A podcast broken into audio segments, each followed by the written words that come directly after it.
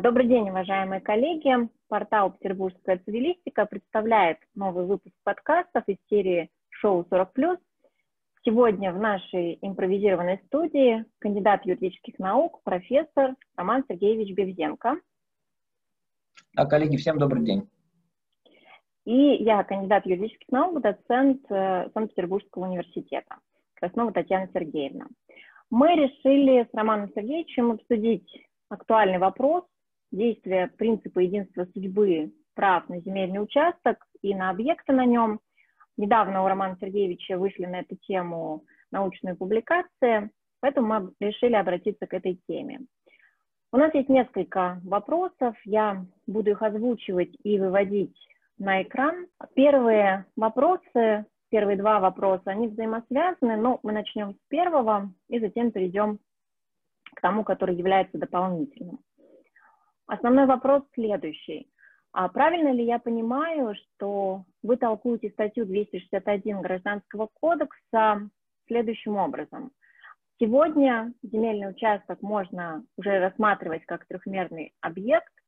А в связи с этим право собственности субъекта распространяется не только на поверхностный почвенный слой, водные объекты и находящиеся на земельном участке растения – но и на глубину до 5 метров от земной поверхности, так называемое нижнее основание участка, и до пределов возможного использования верхнее основание участка.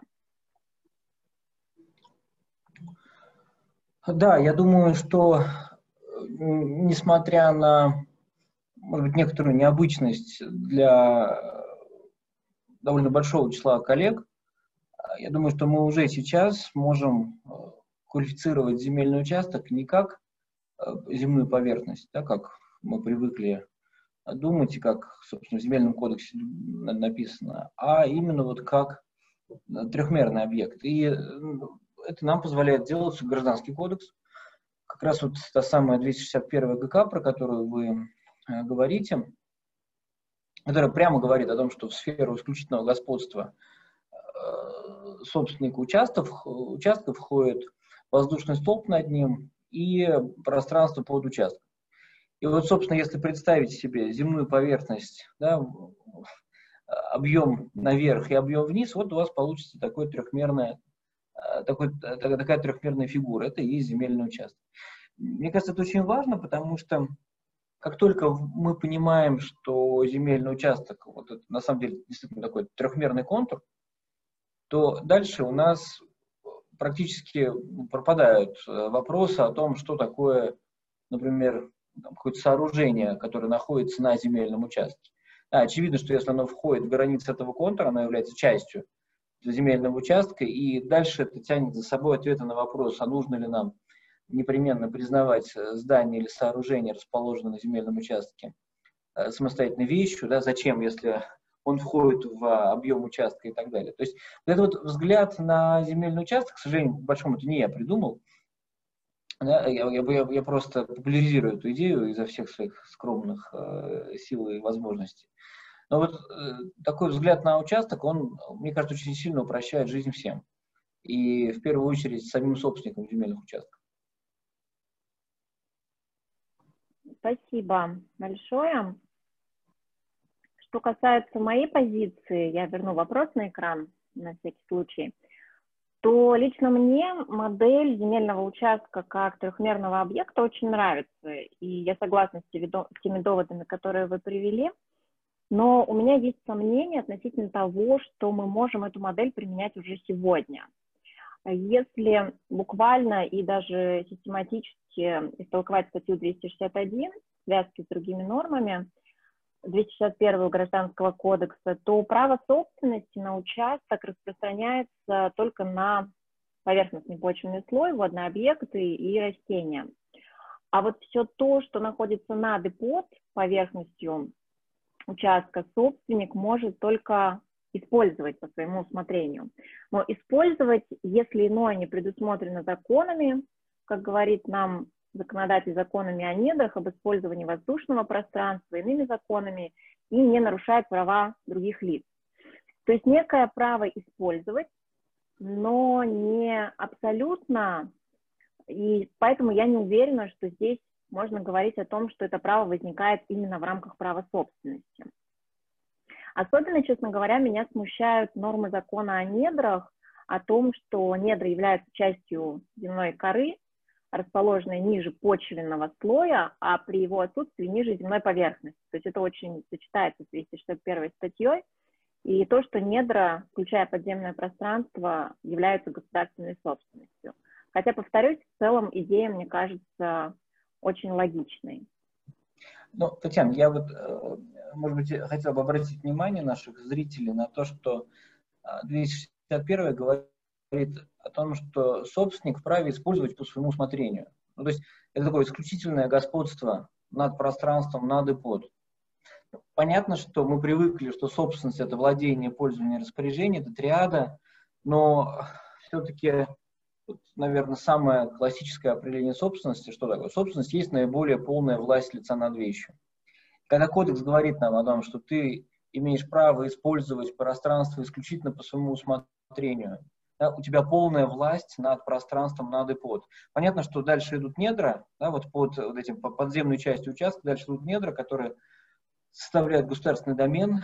Мне ужасно не нравится э, слово собственность применительно к недрам, потому что это не собственность по ГК, mm-hmm. да, не ГКшная собственность, это собственность другая, собственность по публичному праву.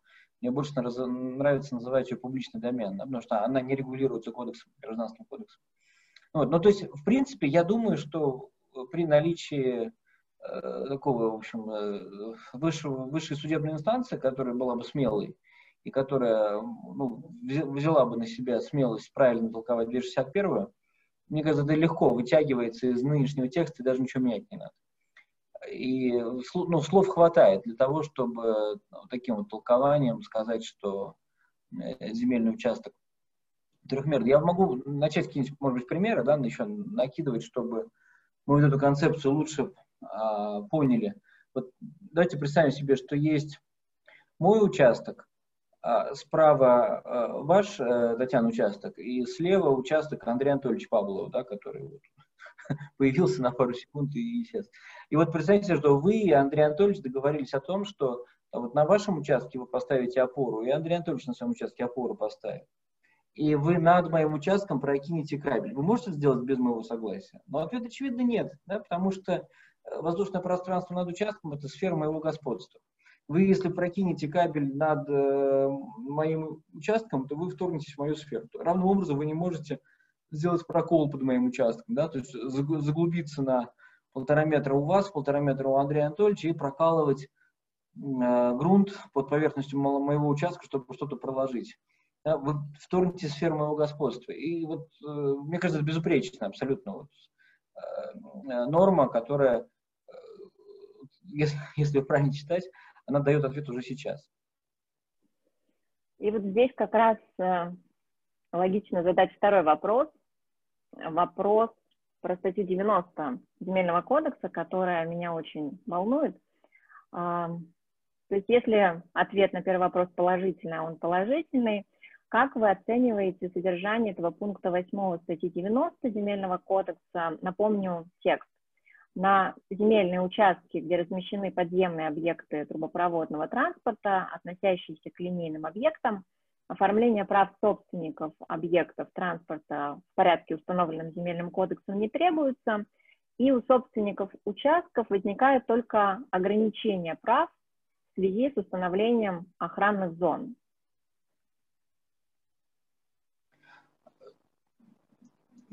Во-первых, э, тот, кто написал э, эти слова, ну, видимо, либо не юрист, либо очень плохой юрист. Потому что оформление прав собственников, это, конечно, ну, прорыв. Да? Я, я, я, я не знаю такого юридически значимого действия оформление прав. Оформлять можно, ну, я не знаю, машину в ГИБДД, э, да, вот ставить на технический учет, а в гражданском праве все-таки это называется приобретение прав, да, или если они считают, что уже права есть, ну, там, знаю, регистрация приобретенных прав и так далее. То есть э, вот с этого все начинается. То, что техника у статьи, ну, у этой нормы, которую мы сейчас с вами обсуждаем, она весьма низкая, ну, как всего земельного кодекса практически. Если не придираться к словам, не, цепляться к словам, да, к э, вот, э, невысокой технике этой нормы, мне искренне кажется, что она, по-моему, неконституционная, потому что она предполагает возможность произвольного вторжения одного лица в имущественную сферу другого лица. Причем вторжение, э, даже которое не влечет какие-либо гражданско-правовые последствия, а, а влечет за собой последствия, предусмотренные публичным правом. То, что касается я имею в виду установление охранных зон. И получается, что кто-то может, не спрашивая меня, проложить под моим участком какие-то подземные там, магистральные э, сооружения, и э, что я вот не имею права разбираться с ним в плоскости частного права, и не имею права требовать вознаграждения за это. Это абсурд. Я понимаю, что может быть, эта норма чаще всего, скорее всего, применяется к землям публичных образований, и мне их вообще не жалко. Да, то есть, если, ну, по сути, государственная компания «Транснефть» да, прокладывает нефтепровод по землям публичных образований, ну, наверное, не страшно, что публичное образование не будет получать деньги от «Транснефти». Но если «Транснефти» нужно будет зайти на частную землю, и проложить элемент какой-то э, магистрального нефтепровода под частным земельным участком, я не понимаю, как такое может быть, что они имеют право войти, да, вторгнуться в мой земельный участок, проложить э, нефтепровод, закопать его, не, не, не, не обсуждать со мной никакие э, да, какие-то соглашения о том, э, как они заходят на этот участок, сколько они мне платят за него. И я после этого еще остаюсь пораженным в правах из-за того, что будет охранная зона нефтепровода. Это чудовищно просто. Я думаю, что это вот до первого какого-то случая, когда действительно будут затронуты интересы частного лица, и э, просто, ну, я уверен, что в суде в обычном, скорее всего, частное лицо проиграет против сетевой компании, а оно дальше это, конечно, поход в Конституционный суд. Потому что это, э, ну, это возмутительное попрание частной собственности, если речь идет о частном земельном участке. Спасибо. Но в целом я с вами согласна. Единственное, я хотела бы два, на, на двух моментах акцентировать внимание. Первое, это еще даже применительно к первому вопросу. А, да, 261 говорит, что можно использовать по своему усмотрению, но в пределах установленных тем же законом о недрах. Обращаемся к закону о недрах, и законодатель нам говорит, вы можете использовать, но только для определенных целей, в частности, для добычи общераспространенных полезных ископаемых. Вот здесь это, в принципе, а, это несовершенная система, и я согласна, что здесь должно быть понимание как собственности, но если рассматривать альтернативу, то здесь можно сказать, что у меня, как у собственника земельного участка, если мы все-таки подземный, подземное вот это пространство признаем находящимся в публичном домене, то у меня возникает что-то похожее на легальный сервитут в отношении вот этого подземного пространства, и я могу добывать какие-то общеполезные, общераспространенные полезные ископаемые. И тогда, кстати, эта дискуссия может быть выведена на другой, на другой уровень, который мы, наверное, сегодня не будем обсуждать, но я просто для э, такого расширения горизонтов э, эту, этот аспект озвучу по поводу того, что, а может ли быть у меня частно-правовой сервитут на публичный домен, если мы публичный домен да, рассматриваем как самостоятельную публичную собственность. Ну, это, наверное, другой вопрос.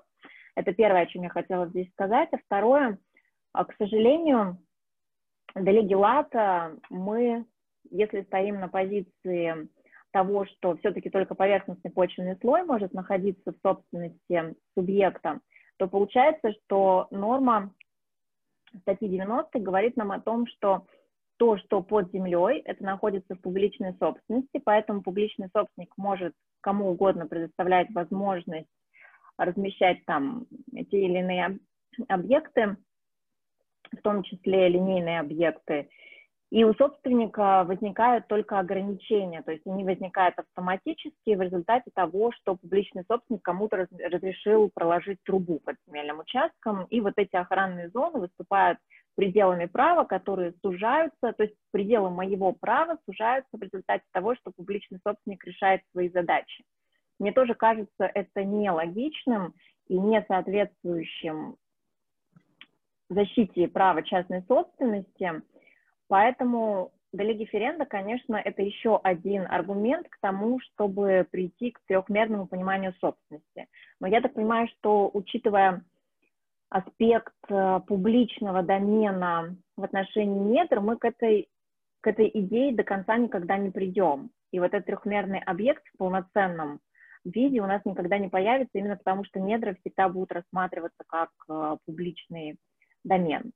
И здесь еще один аспект подсвечивается, это то, что, да, мы вот говорим про поверхностный почвенный слой постоянный, вроде как практика стоит на том, что только поверхностный почвенный слой рассматривается именно как собственность, но никто не знает, что такое поверхностный почвенный слой, ну, по крайней мере, с правовой точки зрения. И я в свое время пыталась искать определение, легального определения не существует, Здесь всегда нужно обращаться к естественно-научному знанию, то есть если возникает спор, это всегда экспертиза, и это, мне кажется, тоже не очень удобно, не очень понятно в отношении одного из главных объектов недвижимости. Ну, у меня несколько тоже комментариев. А, ну, во-первых, я думаю, что, э, наверное, не возникнет проблемы э, сочетания недр как публичного домена и сервитута.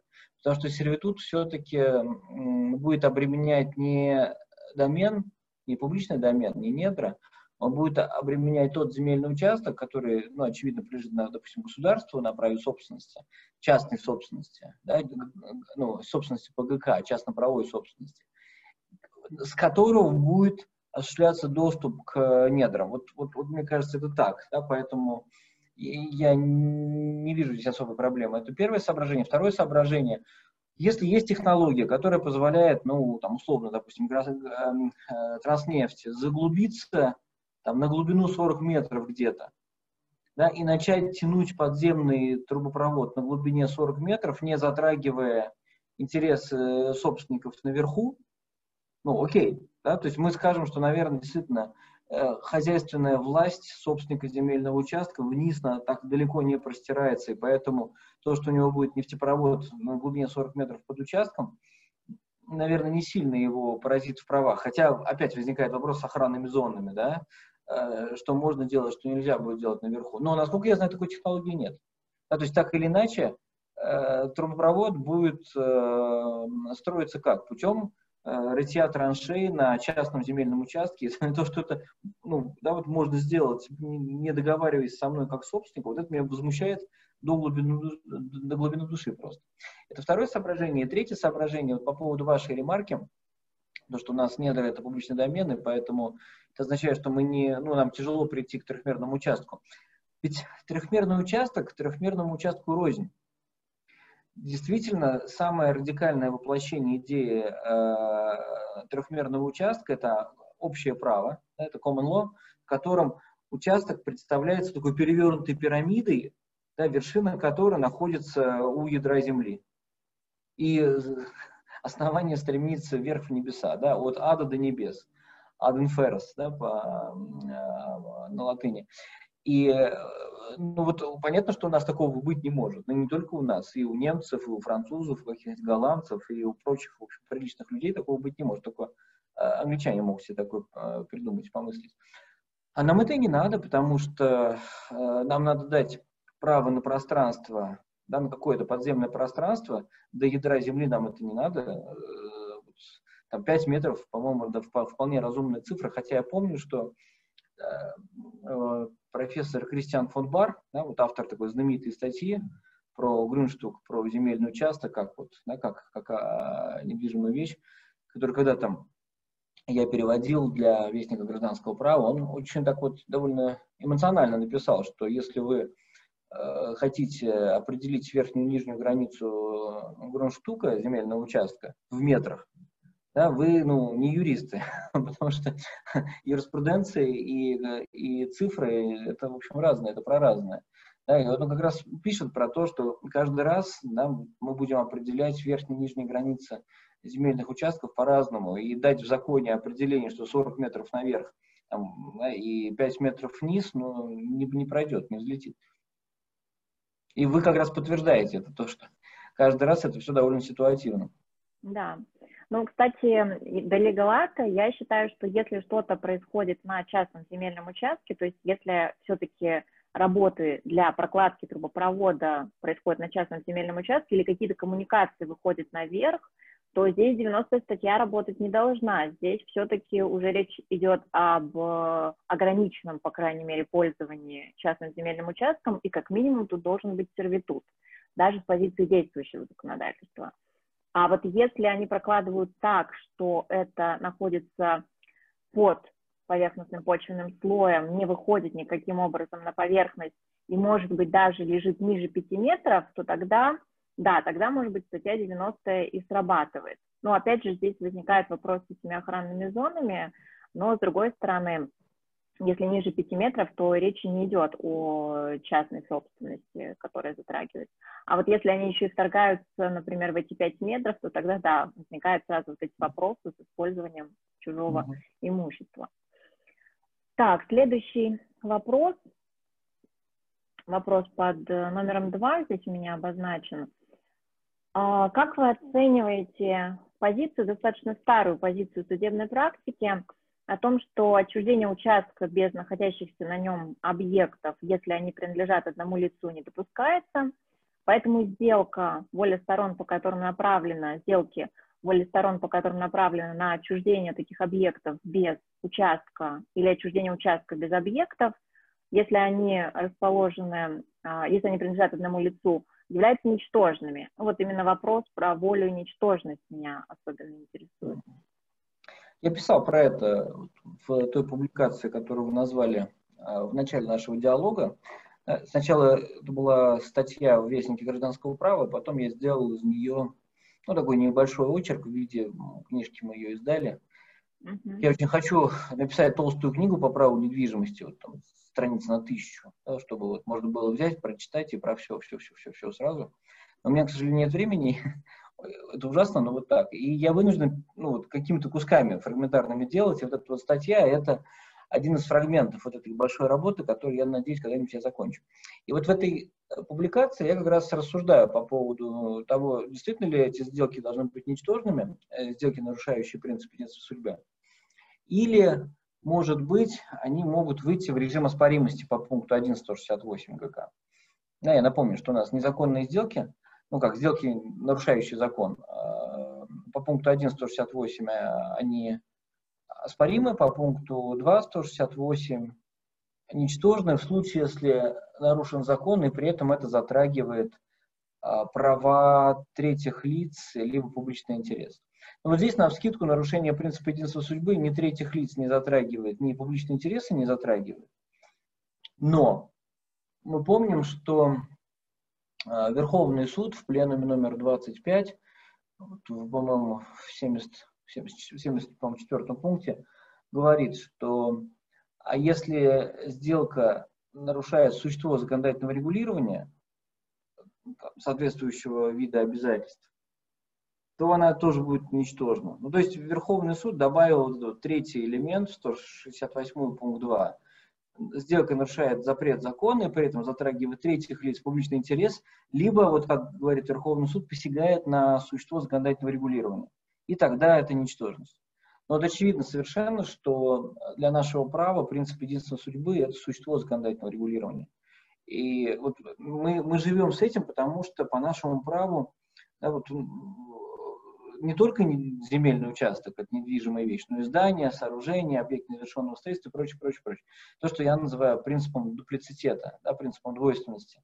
Когда у вас не один объект, не единый объект, а когда у вас два объекта, земельный участок и здание на земельном участке, то да, наш законодатель, вот он э, хочет, чтобы права на землю права на здание всегда были вместе, да, всегда обращались вместе и никогда не разъезжались. Это и есть существо законодательного регулирования. Поэтому, конечно, через вот это вот э, разъяснение пленума Верховного Суда 25 20, 20, 20, через 25 пленум, мы выходим на ничтожность такой сделки.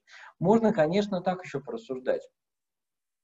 А, можно посмотреть на, на эту картину такими глазами. Допустим, я продал здание, не продавая землю, которая у меня в собственности. А можно сказать, что автоматически земля поступает в собственность к покупателю.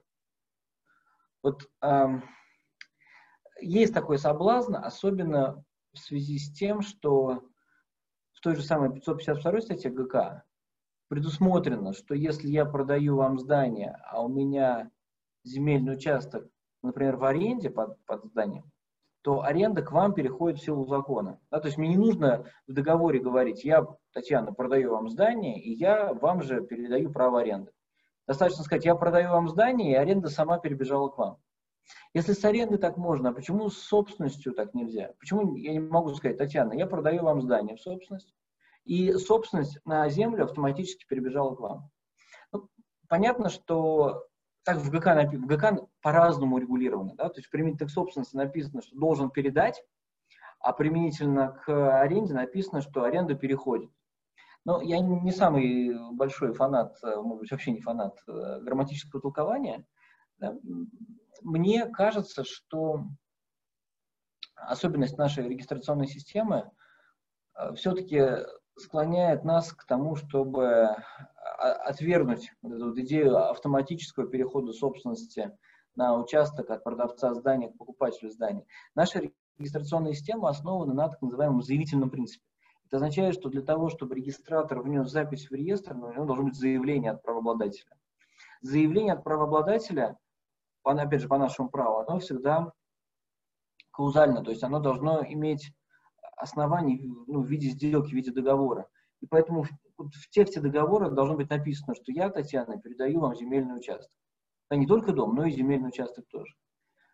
Потому что я могу себе опять представить ситуацию, когда мы приносим с вами просто реестр договора. Там написано, что я продаю Татьяне дом. Про землю ни слова не написано. Регистратор видит, что я в реестре зарегистрирован и как собственник здания, и как собственник земли. Да?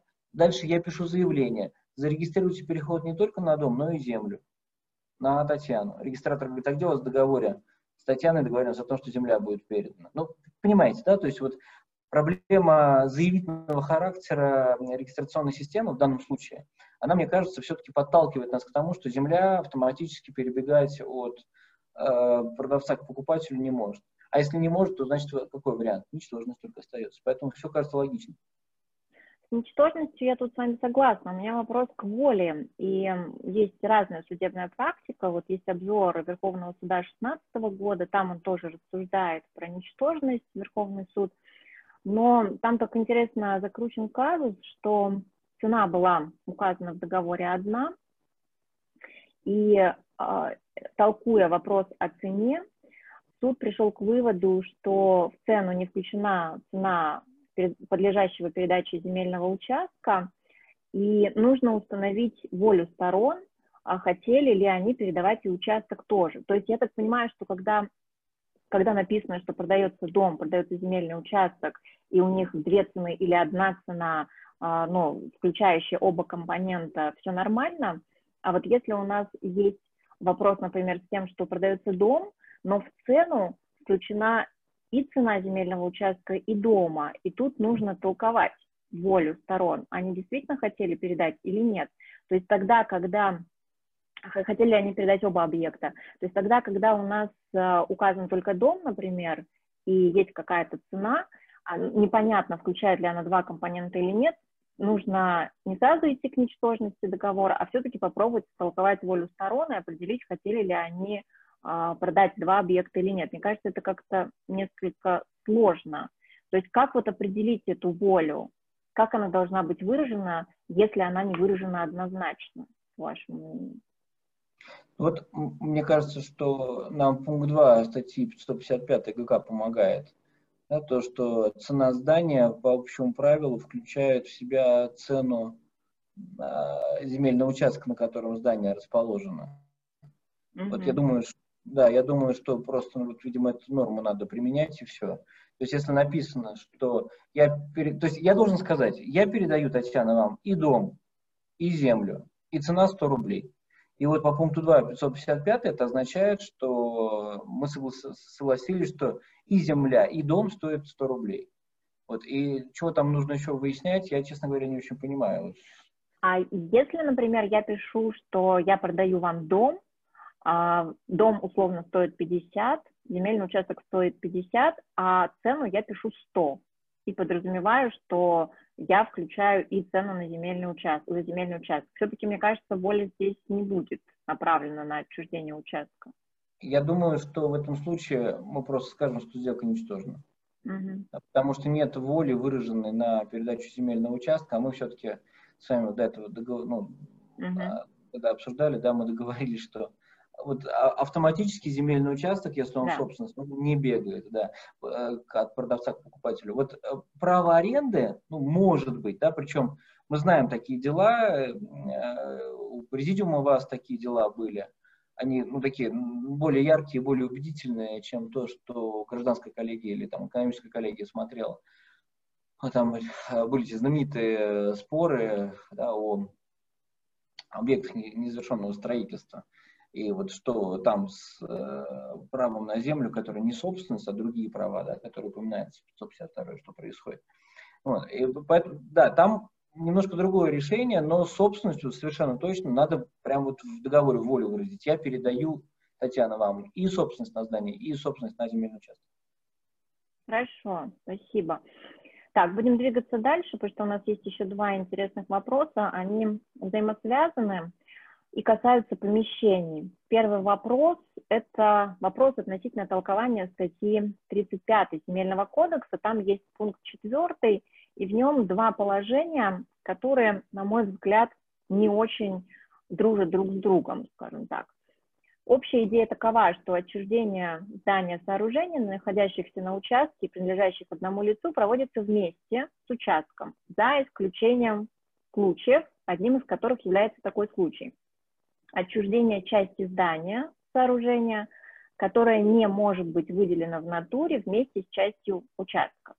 И чуть ниже идет отдельным абзацем положение о том, что отчуждение участникам долевой собственности доли в праве на здание сооружения или отчуждение собственникам принадлежащих ему части здания сооружения или помещения в них проводится вместе с отчуждением доли в праве на участок на котором расположено здание сооружения. Я пока оставлю на экране эти цитаты, чтобы к ним можно было обращаться. Роман Сергеевич, как, по вашему мнению, правильно толковать вот эти положения статьи 35 Земельного кодекса? Угу. Давайте начнем с вот, отчуждения части здания сооружения, которое не может быть выделено в натуре вместе с частью участка. Я тоже долго думал над тем, что же такое может быть загадочное. Но вот мне в голову такой пример пришел. Представим себе, что э, я собственник пятиэтажного здания. Можно ли так рассуждать, что я могу э, на основе этой собственности на пятиэтажное здание – сформировать следующую, да, вот, следующие объекты. Первое – это помещение первого-четвертого этажа и отдельно такой объект недвижимости, который называется помещение пятого этажа. И вот помещение пятого этажа я э, передаю вам собственность. Вот очевидно, что в этом случае право на землю я вам передавать не должен. То есть, да, поскольку, поскольку помещение пятого этажа находится на, как бы, на, на самом верху здания, то есть э, выделить в натуре земельный участок под передаваемую часть здания невозможно. И поэтому не работает идея принципа единства судьбы в том смысле, что я не должен собственность на землю отдавать. Очевидно, что ради соблюдения принципа единства судьбы я должен буду вас принять в долевую собственность на э, земельный участок. И кажется, ну вот мне вот об этом именно следующее предложение, той нормы, которая вот у нас сейчас на слайде. То есть, может быть, действительно, вот путано написано, да, то, что часть здания, может быть, под частью здания имелось в виду действительно часть здания, которая теперь существует в виде помещений. И здание мы как бы ну, разложили в кавычках на поэтажную собственность. Вот если так понимать эту норму, вот для такого случая вроде бы все э, выглядит довольно аккуратно. Ой, вообще, мне кажется, это замечательный пример неудачной законодательной техники, когда для толкования нормы нужно применять э, очень много усилий, принимать очень много усилий, потому что буквально ее истолковать невозможно, систематически тоже достаточно сложно. Я вообще понимаю, что ситуация была такова. Изначально был вот этот подпункт первый пункта четвертого, а абзаца отдельного, который про помещение, его не было какое-то время. Uh-huh. И все толковали помещение, ну, по крайней мере, часто толковалось так, что помещение подпадает вот под это положение, и при отчуждении помещения не надо вообще принцип единства судьбы использовать. Но очень быстро стало понятно, что это не очень логично, и все-таки какое-то право у собственника помещения на земельный участок должно быть. Появилось вот это положение самостоятельное при помещ... про помещение, но остался этот подпункт первый, пункта четвертого. И теперь буквально получается так, что я могу выделить в натуре часть здания, но не могу выделить в натуре часть земельного участка, и тогда mm-hmm. принцип единства судьбы не работает в том смысле, что я не должна отдавать весь участок, ну, потому Правильно. что это нелогично, и я не могу отдавать часть участка, потому что я не могу его разделить. Поэтому срабатывает положение про, про помещение, я отдаю долю. Ну, как бы все вроде ложится. Но зачем было вот так странно писать, потому что у меня были тоже разные варианты толкования, и про то, что это может касаться, то есть это как более широкое понятие отчуждения части здания сооружения с выделом, точнее выдел части здания сооружения, и тогда, когда это не касается помещений. Но очень сложно представить себе ситуацию, что мы выделяем в натуре часть здания, и она не становится помещением, потому что с позиции того, как работает вся эта система учета, у нас либо здание, либо помещение в нем, как самостоятельные объекты рассматриваются. А хотите пример приведу? Да, да, давай. Да, пример вот, да, позитивного как раз действия, вот нормы э, под пункту первого. Представьте себе блок таунхаусов. Да, вот, ну, допустим, а, вот это вот длинное здание, которое ну, существует, да, ну, как бы в нем существует четыре таунхауса. Ну, по большому счету, таунхаусы, в моей картине мира, таунхаус это индивидуальные жилые дома, имеющие общую стену. Mm-hmm. Я легко могу себе представить, что застройщик на своем земельном участке построил один блок таунхаусов, состоящий из четырех секций, и зарегистрировал его изначально как одну недвижимую вещь. Как да, здание? Как, него, как здание, да, совершенно верно. А потом, по мере продажи, да, он делит это здание на вот эти вот индивидуальные дома, блокированные застройки, и выделяет, да, вот под ними земельные участки. То есть это вот как раз тот пример, что можно отделить часть здания, создав новое здание, блок таунхауса, угу. и можно под ним выделить земельный участок в натуре. Да, да, с этим я согласна. Я к тому, что нельзя выделить, по-моему, нельзя выделить часть здания, не сделав его при этом помещением. Почему? Вот я привел пример. Это таунхаусы. И таунхаус Но... это не помещение. Таунхаус это, это здание. будет самостоятельное здание уже да. в вашем примере. Да. Это будет уже вот. самостоятельное здание, да. А, либо то есть это либо самостоятельное здание, то есть уже будет два самостоятельных здания, да. либо это будет э, уже два помещения в одном здании. И тогда здание как объект прекратит свое существование. Совершенно верно. То есть я могу одно здание либо разделить на помещение, сделав из него mm-hmm. поэтажную собственность, mm-hmm. либо если здание так устроено, как вот мой пример с блоком таунхауса, здание так устроено, что можно осуществлять не горизонтальное разделение, а вертикальное разделение. Mm-hmm да, рубить его по вертикали. У нас будет два здания. Что нельзя сделать? Нельзя разделить здание так, чтобы было и здание, и одно помещение. Вот это нельзя. Да. Угу. Ну, видимо, так нужно толковать эту норму. И как раз здесь у нас подходит последний вопрос, на котором я хотела остановиться. А, это вопрос по поводу замечательного дела, которое вошло в обзор 2018 года номер один, интересное дело как раз про единство судьбы и помещения.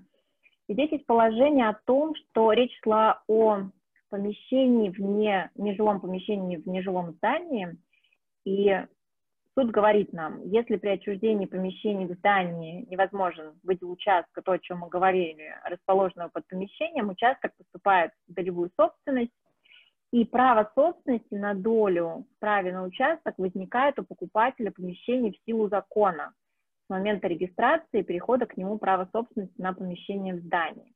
Вот меня интересует это положение про переход в силу закона, потому что мы с вами начали с того, что при продаже здания у нас автоматически право на землю не переходит. А вот здесь суд говорит, что переходит в силу закона, если мы ведем речь о помещениях. Как вы это оцениваете? Угу. Это, ну, в общем, классическое исключение из принципа внесения, да, из принципа записи.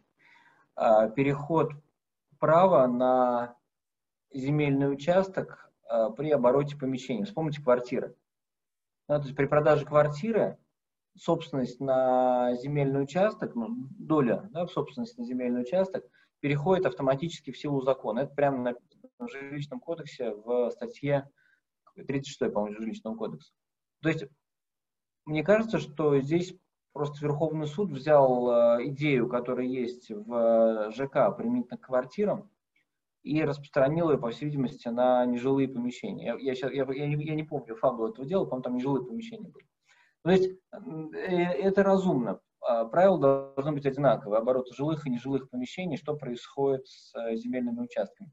Я здесь еще хотел бы вспомнить, то есть если это не жилое здание, а, если я не ошибаюсь, если это не жилое здание, то а, есть э, старая правовая позиция о том, что по умолчанию, да, вот в силу закона земельный участок не попадает в состав общего имущества нежилых зданий, но если застройщик, который строит нежилое здание, разделенное на помещение, был собственником земельного участка, то, к не, то тогда в общее, имущество, в общее имущество собственников помещений в этом здании земельный участок попадает. И тогда доля в этом земельном участке оборачивается в силу закона, без э, принципа записи, без реализации принципа записи. Но э, замечательно, что вы это показали. Это вот э, дело надо показать людям, которые всем рассказывают, что Верховный суд отрицает принцип внесения. Как раз, э, да, если бы он его отрицал, он бы специально не подчеркивал этот момент на то, что э, да, в силу закона переходит э, право на недвижимость.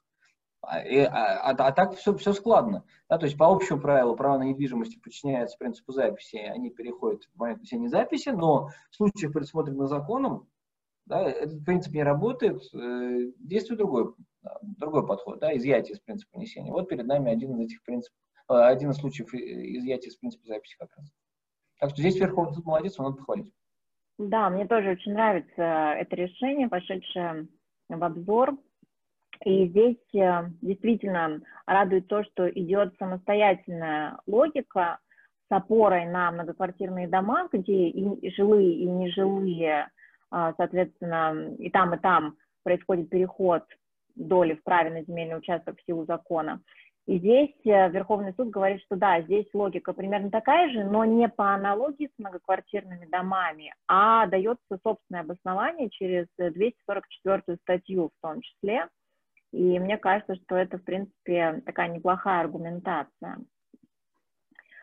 Ну, вот, наверное, на этом мы должны заканчивать. Мы обсудили все вопросы, которые хотели обсудить. Спасибо вам большое, что вы уделили нам время. А, мне кажется, что мы обратили внимание на важный аспект принципа единства судьбы.